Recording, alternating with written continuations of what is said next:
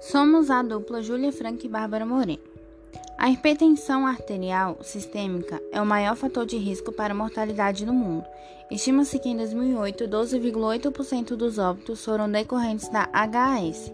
A HAS contribuiu nas últimas, nas últimas décadas para o aumento da carga de cardiopatias, acidentes cerebrovasculares, insuficiência renal e para as incapacidades prematuras. Segundo estimativas da Organização Mundial da Saúde, em 2014, 22,3% da população mundial com 18 anos ou mais sofria de HS.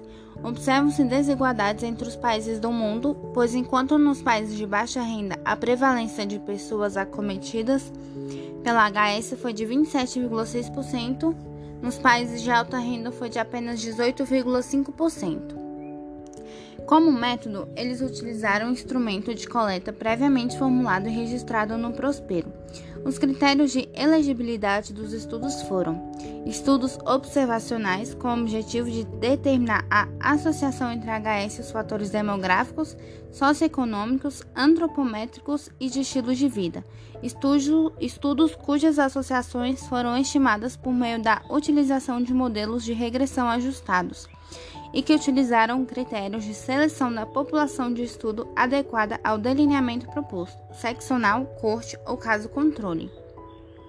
Nos resultados, de acordo com a busca eletrônica, foram encontradas 5.236 referências.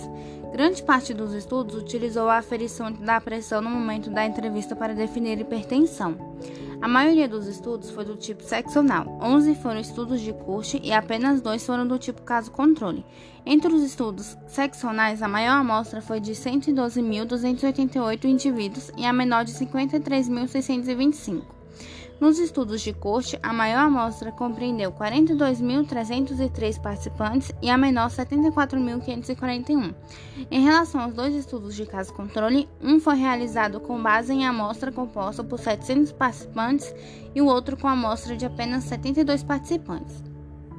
Entre a discussão, perceberam que a idade e IMC elevados foram as variáveis mais frequentemente encontrados nos artigos selecionados na presente revisão.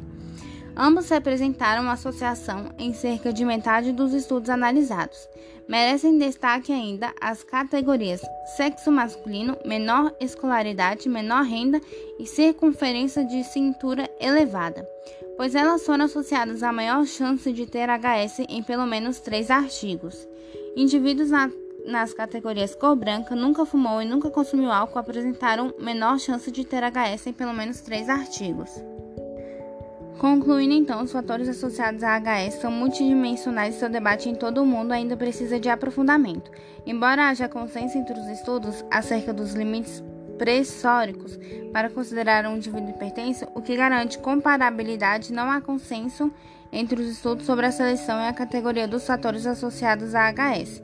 Além disso, há grande variação entre os efeitos desses fatores e sobre quais se mostraram associados à HS.